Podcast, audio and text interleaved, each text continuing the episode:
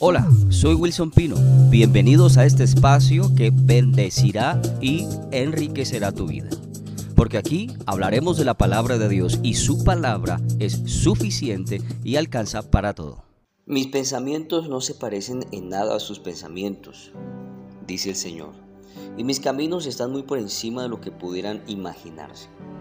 Pues así como los cielos están más altos que la tierra, así mis caminos están más altos que sus caminos y mis pensamientos más altos que sus pensamientos. Libro de Isaías capítulo 55, 8 al 9 está ese texto en la versión NTV. Córtalo. Corta con el deseo de hacer tu voluntad. Corta con el deseo de hacer tus deseos. Porque imagínate que la vida cristiana, la vida del Evangelio, se trata de morir a uno mismo para vivir para el Señor. Y eso incluye nuestros propios planes. ¿Qué quiero decir con esto? Quiero decir que entrar en la voluntad del Señor es entender que hay un plan más grande que cualquier plan que tú y yo tengamos. Tú y yo hacemos parte de un plan eterno de Dios. Y hay una bendición tremenda aquí.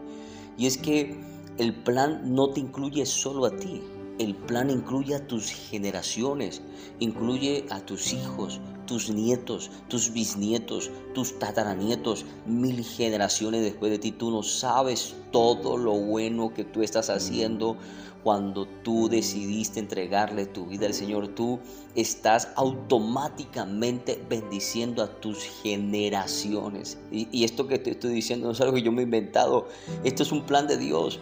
Y esto es maravilloso porque sus planes son más grandes que nosotros. Imagínate que la gente de la Biblia todos esos grandes hombres, todos estos, caballeros, estas, mujeres que hicieron grandes hazañas, ellos no se daban por entendido al día de hoy lo entendemos nosotros. Bueno, tenemos la revelación hoy en día, su palabra. Ellos no entendían que hacían parte de un plan de Dios para la salvación del mundo. Y que todo lo que estaba sucediendo y estaba quedando escrito era para enseñanza a las futuras generaciones. Qué lindo es esto.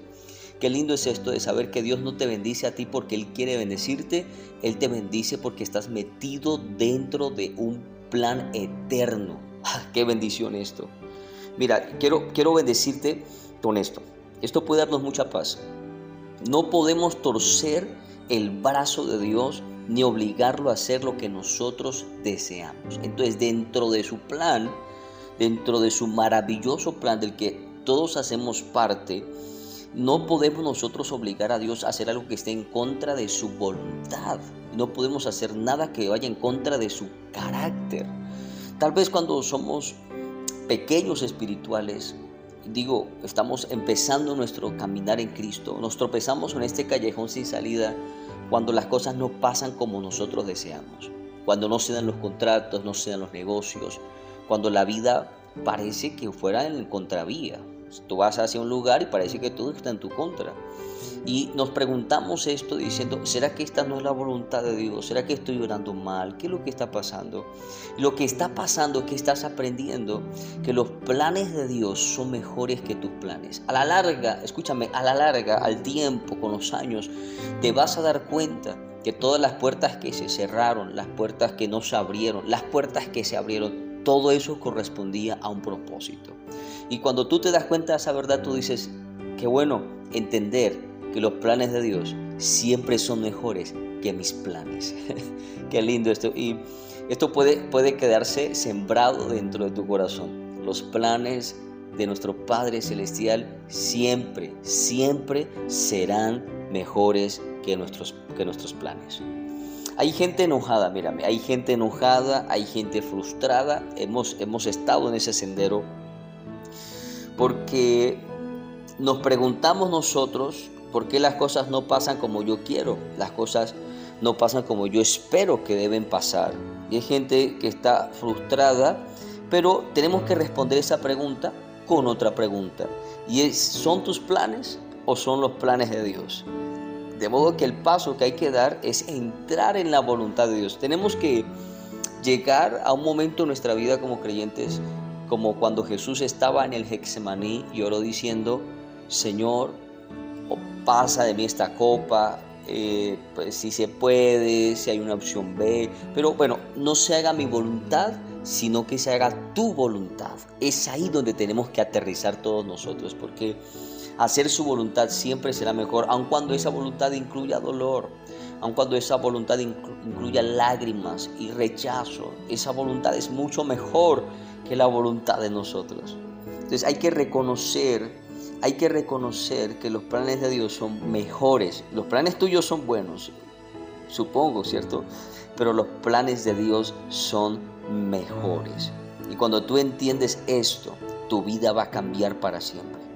Cuando tú entiendes que Dios te prospera, pero no porque quiere prosperarte a ti, sino porque Él tiene un plan con la prosperidad que te da. Entonces tu vida va a ser diferente, tu vida va a cambiar, porque tú aprendes que tú no estás para vivir una vida de satisfacción.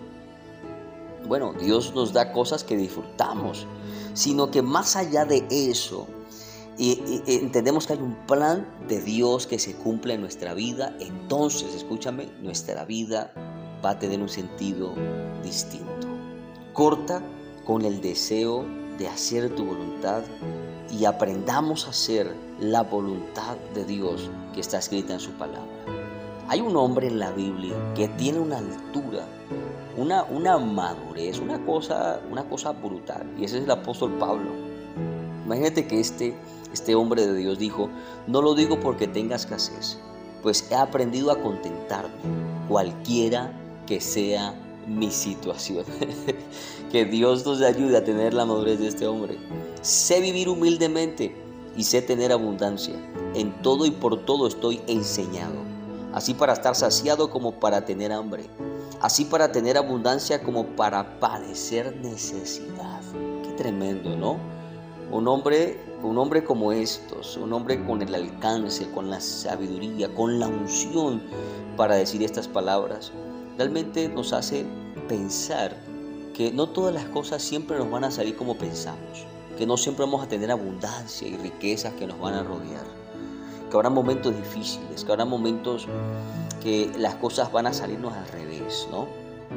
Y es aquí donde tenemos que entender que la voluntad de Dios siempre será mejor que la de nosotros y que su plan eterno, escúchame, su plan eterno no solamente es darte riquezas y abundancia como la mayoría esperamos que nos pasen cosas de esas, sino que su voluntad es que tú y yo aprendamos a tener la madurez suficiente para que las circunstancias no cambien nuestra, nuestra felicidad y nuestra paz. Todo lo contrario, que nuestra paz, nuestra felicidad y nuestra tranquilidad no dependan de las circunstancias, sino que dependan del Señor.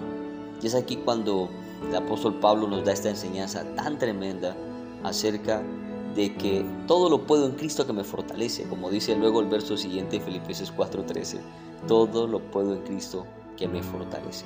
Que el Señor te dé esa fuerza y nos dé esa altura y esa madurez para nosotros no hacer nuestra voluntad, sino hacer su voluntad, porque su voluntad es mucho, muchísimo mejor que la nuestra. Bendito sea el Padre. Bendiciones. Gracias por haber escuchado este mensaje que se ha bendecido tu vida. Te invito para que nos acompañes a nuestros servicios presenciales y para que nos sigas en las plataformas digitales. Ahí encontrarás más contenido que va a enriquecer tu vida. Gracias.